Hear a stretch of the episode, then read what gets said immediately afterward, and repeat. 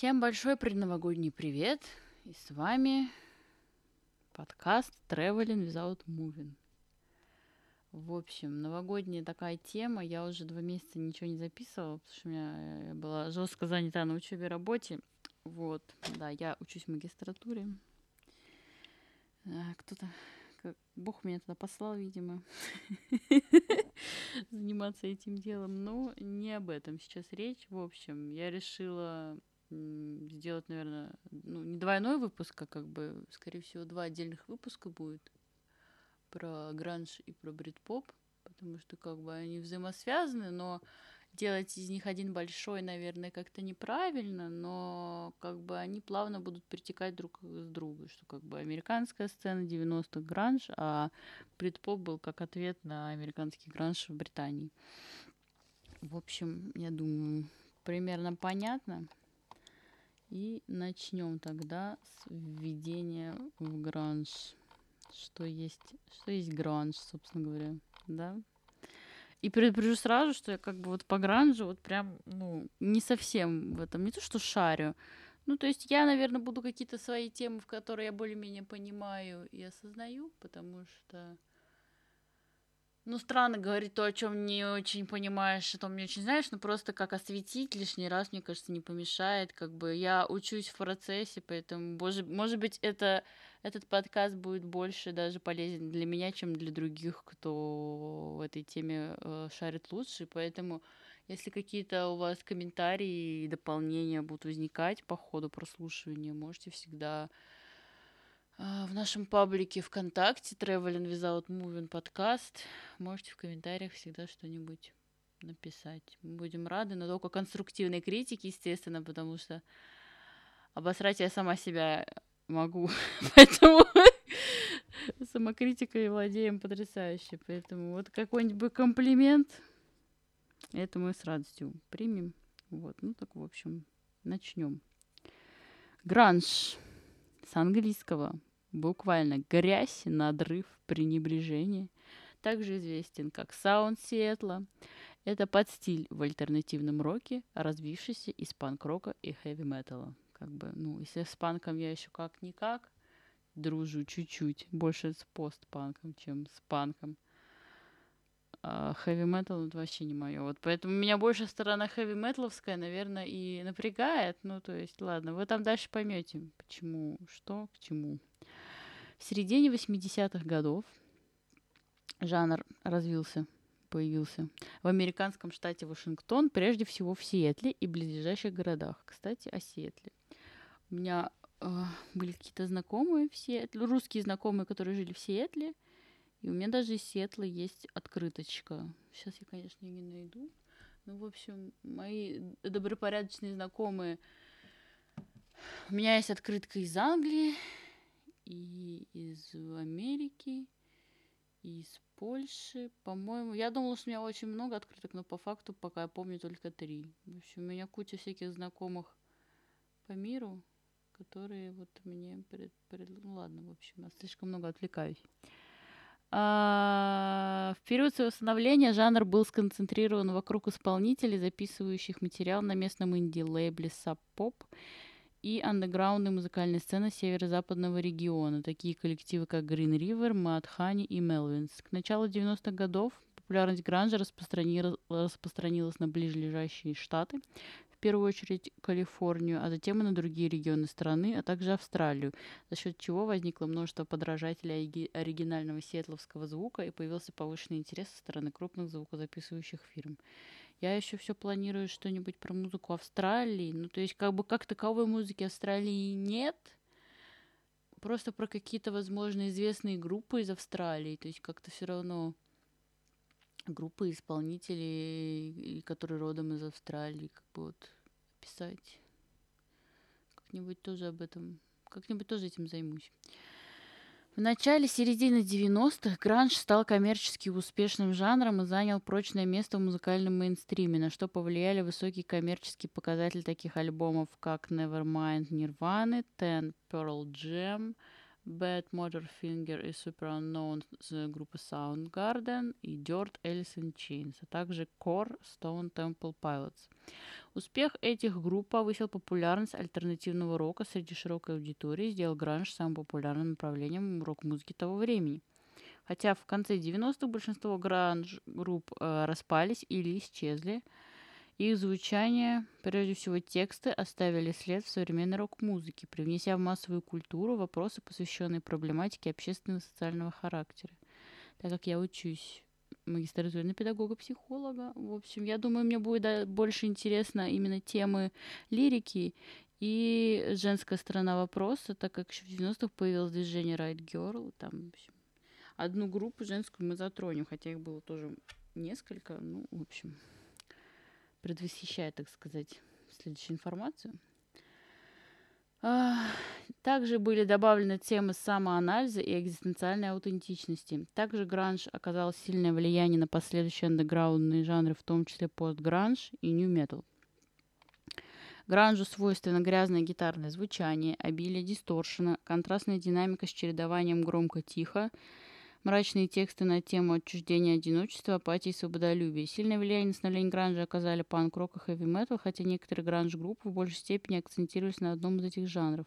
Также на музыку направления повлияло звучание инди-рок групп, таких как Sonic Youth и Pixies. Ну, я рассказывала уже про Sonic Youth про, ну, в разделе Нойза выпуске про нойз. По сравнению с другими жанрами рок-музыки, эстетика гранжа была подчеркнута демократичной и безыскусной. Музыканты, появляясь на публике в обычной, часто помятой или поношенной одежде, избегали театральности. Впоследствии множество факторов э, способствовал стремительному снижению популярности жанра. В середине конце 90-х многие гранж-коллективы распались и стали менее активными, не в последнюю очередь из-за распространения наркотиков на этой музыкальной сцене. Э, дисклеймер, мы против наркотиков. Поэтому если в данном выпуске будут, э, будут упоминаться наркотики, а они будут упоминаться, то, э, опять же, никакой пропаганды. Это, как бы сказать, не культура времени, а как это, в общем, отго... не отголоски. Ну, в общем, это признаки времени. Да, в принципе, ну, в общем, никакой пропаганды бы это история уже, так скажем, поэтому мы не, мы не будем до меня доколебываться, так скажем. Я ничего не пропагандирую. Лидер группы Нирваны Курт Кобейн я потому не очень люблю. Почему-то именно Гранж, что он, если сравнивать с Бритпопом, он довольно депрессивный. Но как бы из-за того, что он все-таки затрагивает какие-то темы, которые раньше не затрагивались, это как бы хорошо, что там перестала быть какая-то стигматизация каких-то тем, что она открылась но сам настрой данного жанра, ну, такой немножко. Не то, что депрессивный, он интенсивный и местами депрессивный, поэтому ой, мы от депрессии стараемся бежать подальше, потому что, ну, состояние это не очень хорошее, да, как вы понимаете. Чтобы в него попасть, это ж как, это как долго себя надо чем-то утруждать, чтобы попасть в это состояние, когда ты ничего себе там не разрешаешь. Это когда, это когда куча нереализованных желаний, и вот это вот э, не рефлексия, как же называется это слово, фрустрация, когда дол- долгая какая-то фрустрация по невыполненным желаниям, она превращается, ну, это если с такой субъективной точки зрения судить, она превращается в депрессию потом, потому что, ну, я все-таки не врач, да, не будем, в общем, на этом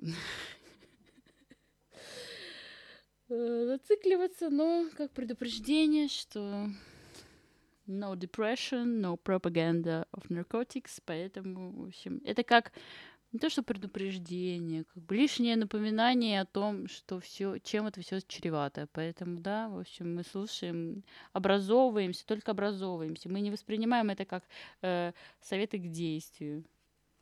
Вот. Я уже наговорила, наверное, на миллион, на миллион минут. В общем, Курта Кобейна назвали, э, назвали э, Джоном Ленноном э, свингующего северо-запада но из-за обрушившегося на него успеха и высокое внимание со стороны прессы, это, как раз, кстати, его усугубило его депрессию и борьбу с наркозависимостью, почему музыкант и покончил с собой в возрасте 27 лет в апреле 96 года. И впоследствии его смерть назвали катализатором заката гранжа, так как она выкачала энергию из гранжа и спровоцировала появление слащавой корпоративной музыки в надежде вернуть былые позиции на музыкальной арене. Да? Значит, человечек у нас в клубе 20, 27. Это те известные люди, которые ушли из жизни в 27 лет. 27 лет такой э, специфический возраст. В общем, у меня не, теперь будет после того, как я полгода проучилась на педагога-психолога, у меня теперь все подкасты будут с налетом какого-то психологизма и какого-то э, какой-то рефлексии, да. В общем, 27 лет такой возраст кризисный, что не все его выдерживают на самом деле. Поэтому тут тоже нужно быть... Вот мне, кстати, мне недавно исполнилось 27 лет, да, как бы, ну, дожили. Главное пережить еще один год, как бы дожить до 28, и я думаю, все будет чики-пуки, так скажем. Поэтому пожелайте мне тоже удачи, чтобы со мной ничего страшного не приключилось. Ну, в принципе, если я уже в 27 лет учусь на психолога, педагога, правда, ну, неважно. В общем, я думаю, я пока в правильном направлении. В любом случае, мне помогут, если вдруг со мной что-то не так случится. Поэтому я на, на плохое не надеюсь, рассчитываю только на позитивное. Так что погнали. Так. В общем, вы поняли, да? Депрессия, наркозависимость, 27 лет, все вот это вот очень такой период сложненький. Поэтому мы держимся, котятки, кошки, мы держимся не позволяем депрессии и никаким наркотикам нас сломить. Так, на чем же мы дальше? Наверное, давайте все-таки про сиэтлскую четверку про поговорим, да? Значит, ключевые альбомы, ключевые группы. Я думаю, конечно, без меня их замечательно знаете. В общем, это Nirvana, Pearl Jam, Soundgarden и Alice in Chains. Конечно, там были еще какие-то группы, но мы сейчас поговорим о самых основных, потому что, ну, Другие вы сами послушать можете, в принципе. В общем, начнем, наверное, с э, Nevermind Nirvana 91 -го года. Вот так вот мы сейчас вкатимся.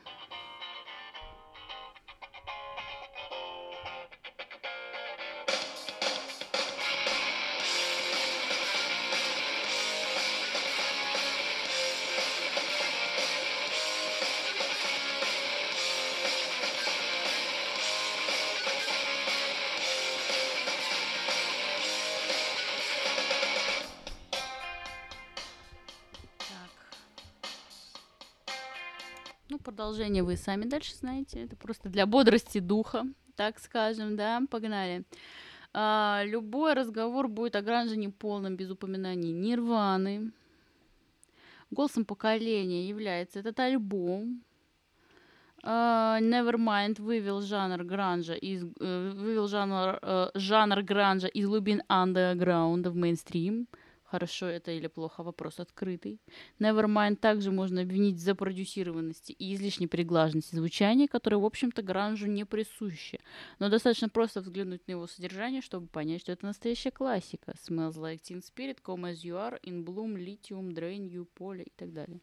Мне единственное, что, вот, э, ну, понятно, что Smells Like Teen Spirit это как бы вообще уже не, тля, не тленка. Единственное, что мне нравится у Нирваны, Точнее, вот это вот, вот это выступление, которое, да, Unplugged MTV.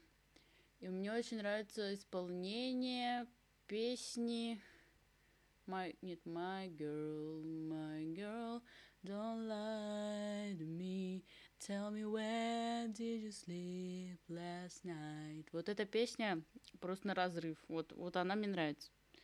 И не знаю, это их песня или это тоже перепев, потому что у Нирваны есть еще кавер на...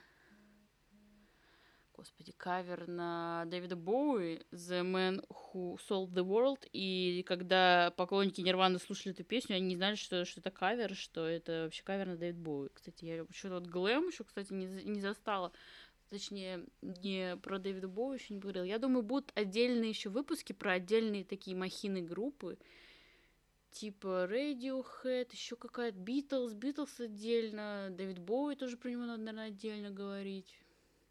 Как бы просто есть темы, да, вот эти вот, типа тоже нетленки типа Дэвида Боуи или Нирваны, но мне немножко сложно это понять, как бы я сколько уже не читала материала или просто там смотрела какой-то инфы, документалок, там каких-то лекций. Ох, когда я это все в своей голове соберу, я обязательно вам это расскажу. Ну так вот. Немножко телеграм. Так, в общем, в этом крике души альбома Nevermind э, соединилось все. Простота, мелодизм, грубая мощь. Но прежде всего нашли отражение бунтарский дух и одновременно бессилие молодежи 90-х. В альбоме, который, как справедливо отметил журнал Rolling Stone, имел такое подавляющее влияние на поколение и такое катастрофическое воздействие на своего создателя. Немножко дослушаем тогда.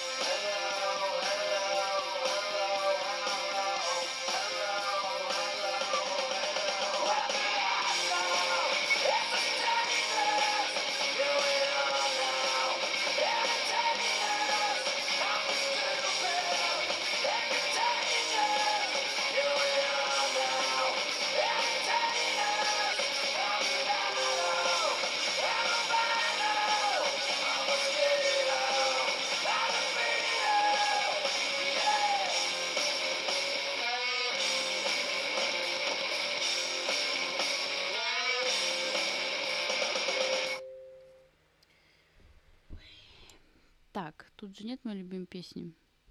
Ну и вы, наверное, все знаете, что после смерти значит, Курта Кобейна, кто там, гитарист или кто, или барабанщик, Дэйв Гролл создал группу Foo Fighters. Сейчас бы как бы лишнего ничего не сказать. Вот, так что... В общем, это как как продолжение, как э, New Order после Joy Division, вот это вот все в этом духе. В общем, перейдем к следующему альбому. Ten э, группы Pearl Jam 91 года.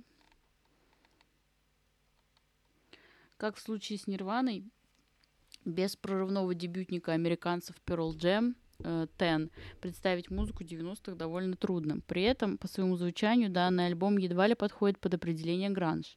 Многослойные, доведенные до совершенства аранжировки, плавный и необычайно глубокий вокал Эдди Ведера и продолжительные чисто хард-роковые гитарные соло. Тем не менее, любители гранжа и нашли что-то и в нем. Тен не только показал, что гранж может быть сложным и, как бы это вернее сказать, интеллигентным, но и поспособствовал его бурному развитию, вознеся Pearl Jam на пьедестал одной из главных, если не самый главный гранж-групп. Послушаем трек Alive.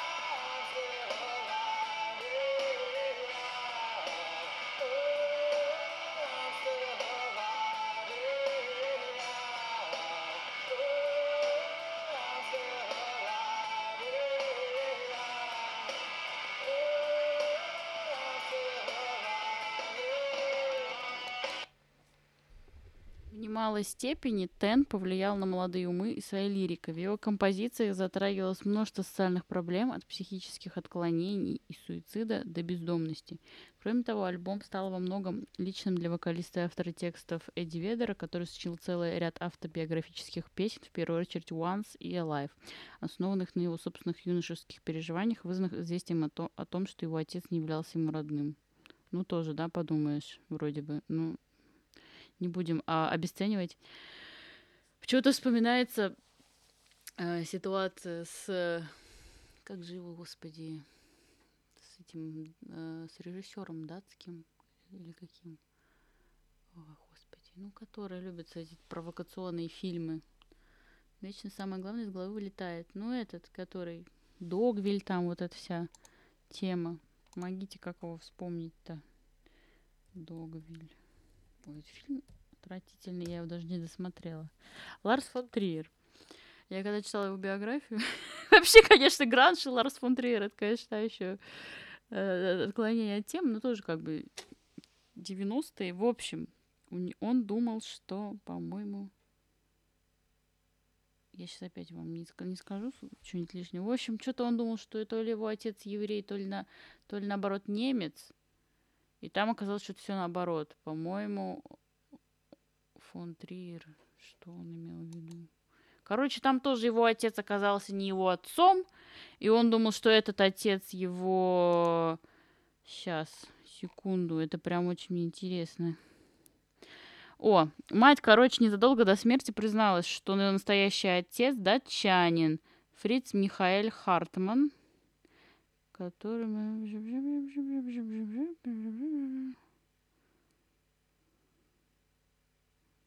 Так, это не то. А, короче, он думал, что он еврей, а он ни хрена не еврей. В общем, грустная история э, Ларса фон Триера. Поэтому, я думаю, у него произошел какой-то момент, значит, э, такой вот... Такой ключевой момент, после которого он уже был не тем человеком, кем он, кем он был до этого. Ну, в общем, такой разрывчик шаблона у него произошел в жизни не по, как говорится, не позавидуешь.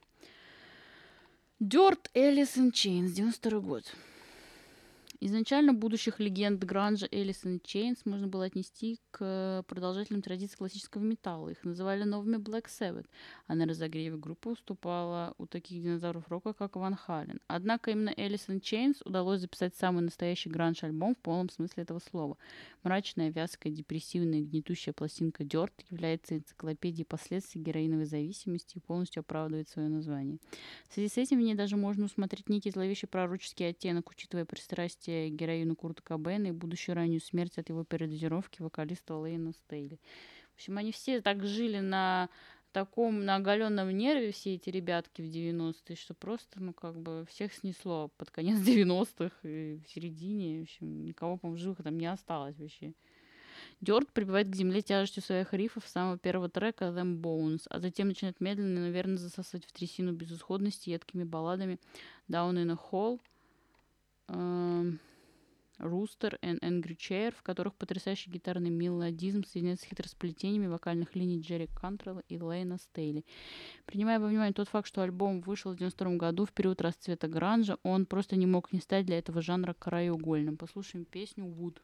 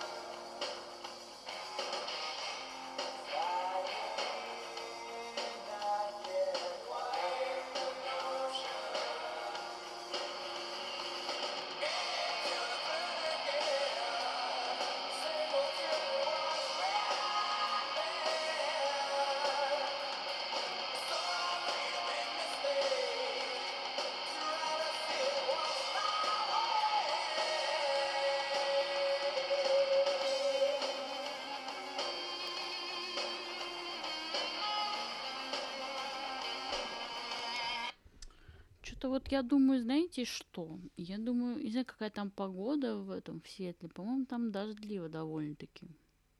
И в Сиэтле много всяких э, этих Amazon, всякие вот эти топ-компании находятся. Ну, короче погода и местонахождение всегда как-то влияет на эмоциональное состояние. То есть, если вспомнить там Манчестер, Манчестер, ну, какое там состояние в конце 70-х, индустриализация, вот все серые заводы, трубы, полная разруха. Что там было в конце 90-х в Сиэтле, одному богу известно. Поэтому, ну, я думаю, погодка какая-то дождливая тоже, наверное, на что-то повлияла, поэтому это уже вопросы к метеорологам, наверное. Так, в общем, Super Unknown Soundgarden, 94 год. Несмотря на то, что группа Soundgarden с недавно ушедшим из жизни Крисом Корнеллом, то еще приключение. По-моему, он же был другом э, этого, как ее, опять же, группа Linkin Park. То есть они там все друг за другом, как эти. Друг мой умер, и я за ним. Ну, тут... Ну... Да. Никакой пропаганды, ребят. Просто задумайтесь о своем ментальном, психическом, физическом, любом здоровье. Если что-то не так, лучше go ножками, go by yourself to the psychiatrist. Или к психологу, как минимум. Не боимся. Вы у себя одни, поэтому надо за здоровьем своим следить. Не только физическим, но и ментальным. Это как бы все все одно, все вместе здоровье состоит из этого. Так, свой главный альбом они выпустили только в 94 году, когда данное музыкальное движение уже стало постепенно клониться к упадку. Но пластинка Super Unknown как раз-таки подытожила все то, что Гранж дал миру и подвела под его историю своеобразную черту. Неизменная тяжесть, интересные находки, эксперименты со звучанием в какой-то момент – гранж зашел в тупик, и чтобы полноценно развиваться, музыкантам требовалось двигаться дальше, так что от Super Unknown, точно так же, как от последней записи Нирваны, веет обреченностью и в то же время явным желанием выйти за рамки каких-либо ограничений. Послушаем песню Black Hole Sun.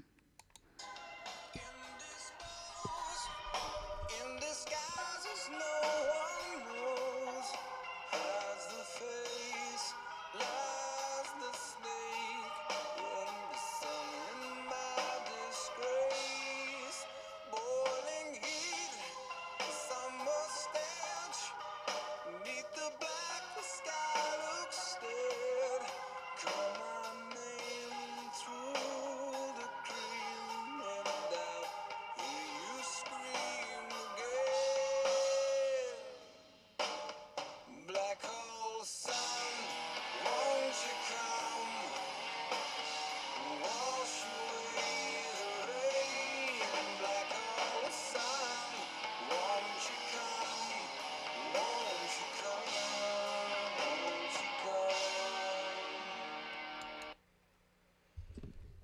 Том же 94-м злополучном году. Сами знаете кто покончил жизнь самоубийством. Курт Кобейн. Что еще и там еще вопрос до сих пор сам ли он себя убил или его убила Кортни Лав или там еще какие-то третьи лица. Ну вряд ли третьи лица какие там присутствовали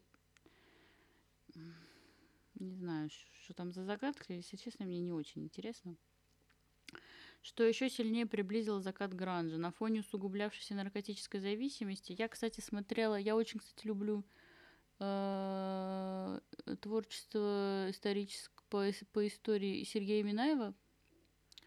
И у него недавно, э, помимо того, что есть э, раздел «Простые вещи» с, с, с Файбом, помню, Александр его зовут или как, еще у него недавно открылся значит, раздел с Сейчас по фамилиям не скажу, но, в общем, именно про кумиров всяких. То есть я смотрела и про Эми Вайнхаус, и также я смотрела про Курта Кобейна, и там про кого только не было. Ну, то есть хайпи, хайпим на популярных темах как можем, но там вот прям в, в данном конкретном материале у Минаева очень сильно раз, разобрано детство э, Курт Кобейна. То есть, да, я не буду сейчас в это углубляться, но если кому интересно, я уже сейчас не вспомню. Ну, в общем, ищите у Минаева. У него там куча всякой инфы э, с Болдином, по-моему. Вот, там Болдин в основном рассказывает, да. И, в общем,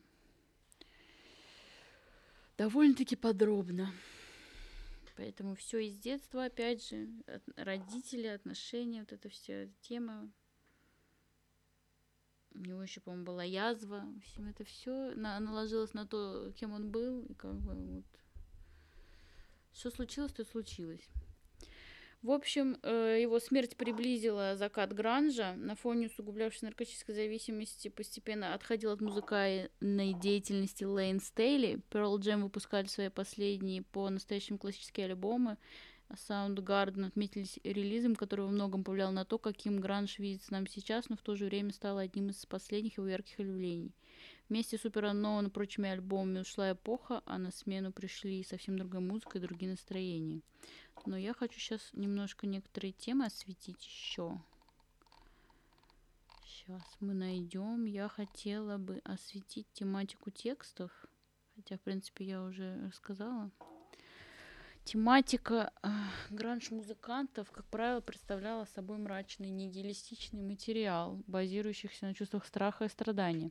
Содержание песен затрагивает такие темы, как социальное отчуждение, апатия, пренебрежение, злоупотребление, халатность, предательство, одиночество, эмоциональная изоляция, психологическая травма, ущемление прав и стремление к свободе. А, значит,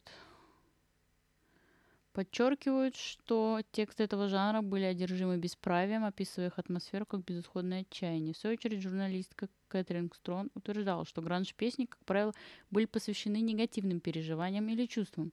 Причем основными темами были отчуждение и депрессия, но с иронической насмешкой. По мнению Тары Телли, гранж-музыканты выражали сильные чувства в своих текстах о социальных проблемах, включая желание распять неискренних, подход, который фанаты жанра ценили за его аутентичность. Тем не менее, тексты гранж-исполнителей нередко критиковали за их грубость и часто встречающуюся похабность. В 1996 году консервативный колумнист Рич Лоури написал эссе, критикующее гранж-субкультуру. В кавыч... э, «Героин наш герой», э, где назвал гранж музыкой, которая по большей части лишена идеалов и импульсов для политических действий – Мрачной и депрессивной тематике текстов способствовал ряд факторов. Многие гранж-музыканты демонстрировали общее разочарование состоянием общества, а также дискомфорт в отношении социальных предрассудков. Лирика этого напра- направления содержала явные политические послания, задавалась вопросами по поводу общества и его возможных перемен. Несмотря на то, что гранжевые песни были менее политизированы, чем материал жанра панк, гранж-музыканты уделяли немало внимания социальным проблемам, особенно затрагивающим молодежь. Основными темами их текстов были терпимость к различиям, поддержка женщин, недоверие к власти и цинизм по отношению к крупным корпорациям. Темы гранж-песен схожи с темами, которые, которые затрагивали панк-музыканты. В 92 году публицист Саймон Рейнольдс, шатаут, как говорится, Саймону опять, буду, наверное, всегда вспоминать, он отметил, что в целом в этой культуре присутствует чувство выгорания. Молодежь впадает в депрессию по поводу будущего. Тема гранж-песен, бездомность, самоубийство, изнасилование, паранойя, распавшиеся семьи, наркомания, ненависть к себе резко контрастировали с текстами большинства глэм-металлических групп, посвященным жизни на полную катушку, вечеринкам и гедонизму. Формировании тематики гранж-текстов прослеживаются общие тревоги поколения X, отражающие демографическую атмосферу разочарования и бесполезности. Гранж-песни о любви, как правило, были посвящены неудачным, скучным, обреченным или деструктивным отношениям. Например, песня Black Pearl Jam. Многие композиции этого направления содержали также отсылки к наркомании, что особенно характерно для творчества группы Alice in Chains. Песни Junkhead, Godsmack и Angry Chair выражают героиновую философию страдания и безнадежности. Кроме того, упоминание о героине есть в таких композициях этого коллектива, как Dirt и Hate to Feel – как правило, гранж-тексты имели рефлексивную основу и были направлены на то, чтобы дать слушателю возможность проникнуть в скрытые личные проблемы и осознать порочность окружающего мира. Этот подход наглядно демонстрировала песня группы Madhani «Touch Me, I'm Sick», которая включает в себя текст с сумасшедшими образами, отражающими разрушенный мир и расколотое «я» лирического героя. Песня содержит строчки «Я чувствую себя плохо, и мне стало хуже, и я не буду жить долго, и я полон гнили». В свою очередь, композиция «Литиум» Курта Кобейна посвящена человеку, который находит в себе веру после самоубийства его девушки. Она описывает иронию и уродство как способ борьбы с этими мрачными проблемами. А вы говорите, не надо к психологу ходить. Я прям читаю, мне прям вообще, меня выворачивает. Так. Так. Ой. Так, так, так, так, так, так, так, так, так, так. Я хочу затронуть все-таки женскую сторону вопроса. А, подождите, еще реакция со стороны брит-попа. Так как следующий выпуск будет про брит-поп, немножко брит-поп тоже мы у... Ой. В это же время э, в Великобритании возникает брит-поп, отчасти представляющий собой реакцию местных музыкантов на доминирование гранжа в Соединенном Королевстве – в отличие от мрачности и обособленности американского жанра, брит-поп был характерен юношеским задором и стремлением э, к славе. Ведущие группы этого направления Blur и Oasis были чем-то вроде противовеса ярко выраженному бесконечному гранжевому депресснику. Мне что смешно. Позитивное мировоззрение, поэтому я больше все-таки за брит-поп. Ой, позитивное мировоззрение исполнителей брит-попа было вдох... вдохновлено туром Блер по Соединенным Штатам весной 92 года. Впоследствии Джастин Фришман, вокалистка группы Эластика, она играла в Суэйт и находилась в отношениях с Дэймоном Элброном, фронтменом Блер. Объясняла сложившуюся ситуацию так. Дэймон и я чувствовали, что в тот момент мы были в гуще событий. Мы понимали, что там же была и Нирвана, и люди очень интересовались американской музыкой. Должен был появиться какой-то манифест для возвращения британственности.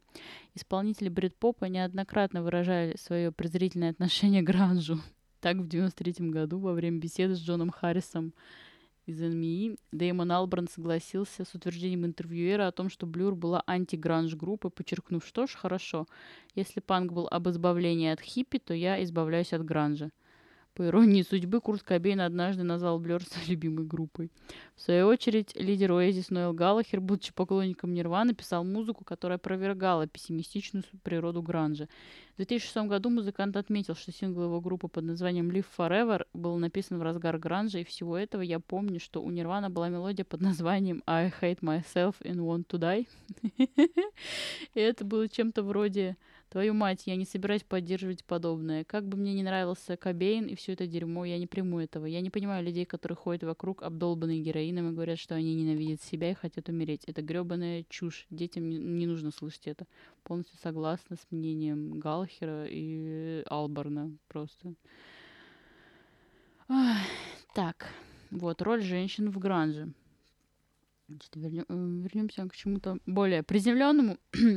Несмотря на бытующее мнение, что гранж в большей степени мужской жанр, нежели женский, в этом музыкальном направлении существовали полностью женские коллективы, такие как L7, Luna Chicks, Dickless, Seven Year Beach, The Jits, Hall, это проект Courtney Love, Babes in Toyland, причем последний представлял собой женскую гранж-группу из Миннеаполиса. Кроме того, гранж был тесно связан с движением Riot Girl, андеграундным феминистским движением, уходящими корнями в панк-рок. Публицист портала VH1 Дэн Такер выражал мнение, что L7 являлась женской гранжевой группой, творчество которой брало начало из плодородной лос-анджелесской андеграундной сцены, которая имела тесный контакт с одним из ведущих альтернативных коллективов Black Flag и могла сравниться с любой мужской группой по ментальности и масштабности.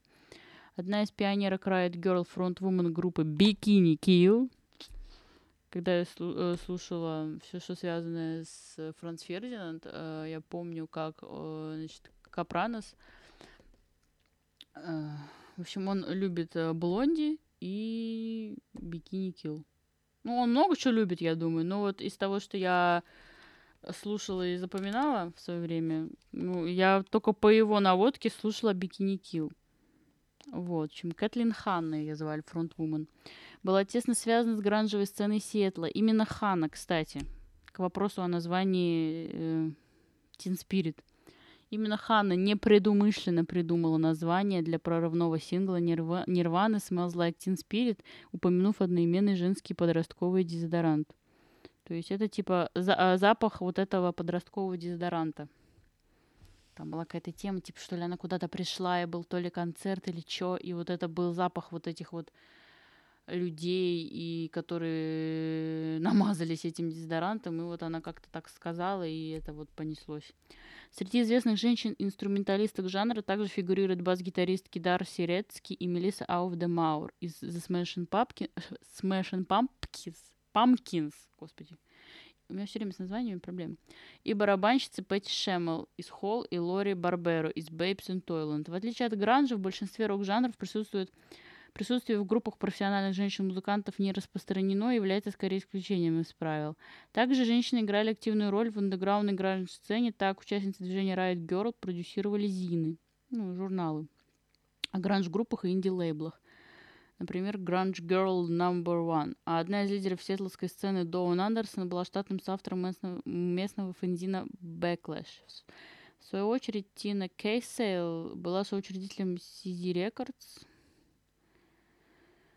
инди-лейбл, на котором в 1986 году был записан сборник Deep Six, включавший материал таких групп, как Soundgarden, Melvins, Malfunction, Skin Yard, Green River и The Human.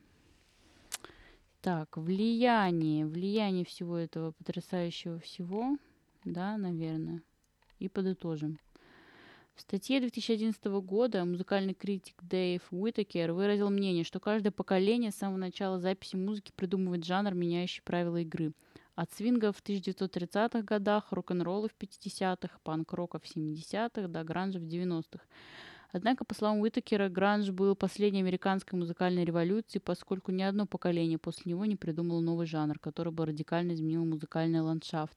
Публицист утверждал, что цифровая революция, онлайн-музыка, обмен файлами и так далее ознаменовала то, что после гранжа не было жанра определяющего поколения, потому что для того, чтобы полностью насытить рынок одним жанром, требуется музыкальная индустрия с огромным контролем над рынком. В 2016 году Роб Зомби заявил, что гранж стал причиной смерти понятия рок-звезда. По словам музыканта, в отличие от предыдущих звезд Элиса Купера, Джина Симмонса и Элтона Джона, которые с тем же успехом могли бы быть э, с другой гребаной планеты, а в гранж-среде было совершенно иное мировоззрение. Нам нужно, чтобы все наши рок-звезды выглядели так же, как обычные люди.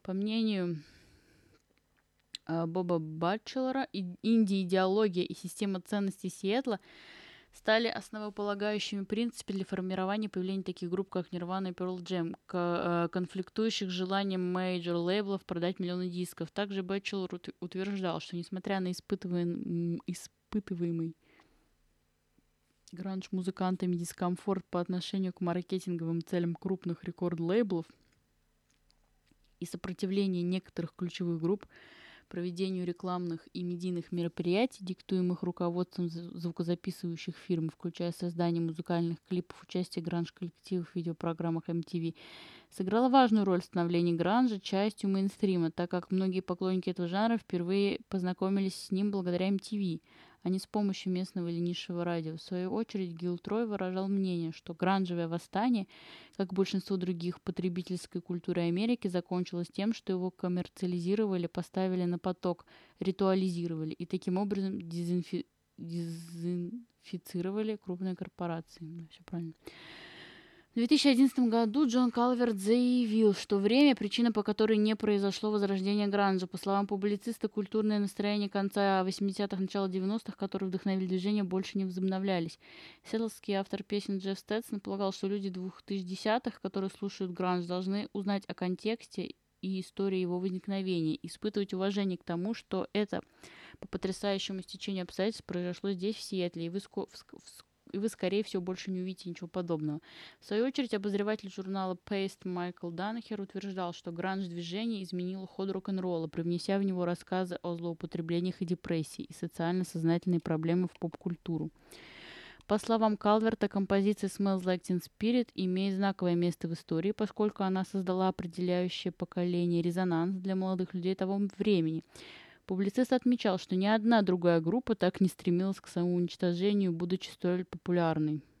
Ну, хотя в Joy Division тоже были такие наметки. Как только они начали становиться популярными, правда, к, к тому времени, 80-х, еще, видимо, не существовало нормального лечения от эпилепсии, если бы, конечно, не противоречие в его личной жизни солиста и не ухудшающаяся болезнь, я думаю, конечно, ну, так сложилось. Все сложилось, как сложилось. Что уже сейчас об этом думать? Так. Я про то, что... Ну, в общем, да, вы поняли, надеюсь, мою мысль. Так, э, с подлинными болью и неудовлетворенностью Калверт также называл Smells Like Teen Spirit самой свирепой, мрачной, интенсивной музыкой в истории чартов со времен раннего панк-рока – Автор подчеркивал, что она появилась и была тяжелой в тот момент, когда молодежь той эпохи нуждалась в тяжести, сотрясая молодую Америку и предоставив ей то, за что можно было зацепиться в трудные времена – в книге 2017 года писатель Стивен Феликс Ягер заявил, что гранж навсегда изменил идентичность рок-музыки по аналогии с панком. Кроме того, гранж добавил интроспективные тексты об экзистенциальной аутентичности и о том, что значит быть верным себе. Курт Кобейн был назван голосом поколения X, сыграв ту же роль для своего поколения, что и Боб Дилан в 60-х и Джон Ленн в 70-х. По мнению Боба Батчелора, Нирвана была столь же важна, как Элвис из The Beatles. В 2008 году Дарак Макманус из The Guardian заявил, что гранж был не просто молодежной тенденцией или музыкальной причудой. По словам журналиста, гранж синтезировал ключевые фило философии современной эпохи от феминизма, либерализма, иронии, апатии, цинизма, идеализма, антиавторитаризма до перекошенного постмодернизма.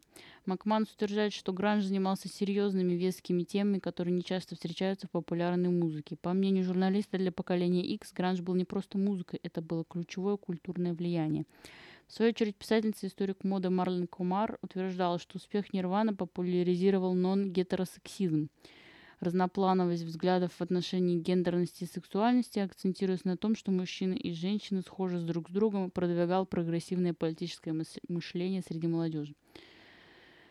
И, в общем-то, в 2017 году в интервью Михаилу Козыреву писатель Мих... Михаил Идов заявил, Нирвана открыла дверь всему. Был момент именно из-за успеха Нирваны, и это их самое большое наследие – где-то с 94 по 97 год, когда американская музыкальная индустрия вообще не знала, что может выстрелить. Потому что если выстрелило вот такое гранж, то черт его знает, что следующее. И они начали брать в эфир практически все. То есть та музыка, которая шла в мейнстриме в топ-20 в середине 90-х, такого разнообразия, такой эклектики и безумия мы, наверное, больше не услышим никогда. Мейджоры были настолько поражены тем, что они не смогли предугадать Нирвану, что они на всякий случай давали шанс всем. Группа The Flaming Lips, например, группа The Folk Implosion, у них у всех был контракт с major лейблом в середине 90-х, как минимум один радиохит, до того, как где-то в 97 году система не самостабилизировалась. Но был этот момент 2-3 года, когда в эфир могло попасть практически все. Ну, еще раз повторим значимые альбомы Гранжа, как бы мы четыре уже упомянули, но еще раз упомянем. Роллинг Стоун, журнал американский в 2019 году опубликовал список 50 величайших альбомов, по их мнению, альбомов Гранжа, и с 1 по 10 место заняли. Так, начнем, наверное, с 10. Десятое место Pearl Jam VS. Девятое место Soundgarden Super Unknown. Восьмое место Nirvana In Utero. Седьмое место Temple of the Dog Temple of the Dog. Шестое Alice in Chains Dirt. Пятое Madhani Superfuzz Big Mouth Plus Early Single. Четвертое Hole Live Through This. Третье место Pearl Jam 10. Второе место Soundgarden Bad Motorfinger. И первое место Nirvana Nevermind. В общем, на этом бы хотелось закончить. Потому что еще следующая тема брит-попа будет в следующем подкасте. В общем, поздравляю всех с Новым годом наступающим. Слушайте, как бы, гранж, да, но понимаете, если это вот, знаете, это так, так же, как слушать, ой, так же, как и смотреть, э, кстати, наверное, не зря я упомянула фон Триера сегодня в тему, что как бы у меня просто есть такая теория, ну даже не у меня в целом, так как у меня сестра училась в Авгике, она много знает про кино, про историю кино, про режиссеров, все такое, и как бы какие-то знания она передавала мне. И, и в чем-то мы с ней согласны, и согласны мы, наверное, в том, что если ваш любимый э, режиссер Ларс фон Триер, то я бы задумалась. То есть, или если вы любите там какие-то супер суицидальные депрессивные песни из гранжа, да, то как бы, ну, немножечко... На... Понятно, что вам тяжело со стороны на себя посмотреть и понять, в каком вы состоянии, да. Но я надеюсь, если у вас будут, если у вас есть друзья, какие-то люди, которые что-то в этом понимают, чтобы вы не заканчивали жизнь как Крис Корнелл, как Карт Кобейн, да, то есть как бы, нет, как бы дело ваше, да, как бы, ну, э, продолжать жить или заканчивать жить. Но мне кажется, если такие мысли возникают, то лучше обратиться, конечно, к специалисту, дабы разобраться в причинах. Но как бы причины всегда одни и те же, я думаю, плюс-минус у всех. Поэтому стигматизировать это не надо. Видите проблему, видите решение. Идете и решаете. Понятно, что это бывает тяжело, но надо просто молиться, чтобы у вас были какие-то люди рядом с вами, потому что, ну, обычно еще так все заканчивается печально, если как бы человеку некому обратиться, или он просто он сам не может обратиться. Поэтому иногда, если видите, что человек в не очень хорошем состоянии, э, ему надо предложить помощь, вот и все. Если он сам не может попросить, если вы знаете, что человек не может попросить, но Ой, есть на такие люди, которые не понимают, что у них есть проблемы. Вот это уже как бы другая проблема, да? Как бы одно дело попросить помощь, когда ты находишься в нехорошем состоянии, а другое дело, что человек просто в отрицалове находится, он просто не понимает, что ему нужна помощь. Вот это уже, конечно, еще более сильная клиника, чем тех, кто хотя бы понимают, что им плохо, они просто не могут дойти до специалиста, им просто нужна какая-то поддержка моральная. Ой, в общем, такой какой-то психологический ликбез у меня произошел по поводу депрессии в данном подкасте. В общем, всем добра, позитива и никаких э, пожелаю вам не сталкиваться с депрессией никогда в жизни. Пока.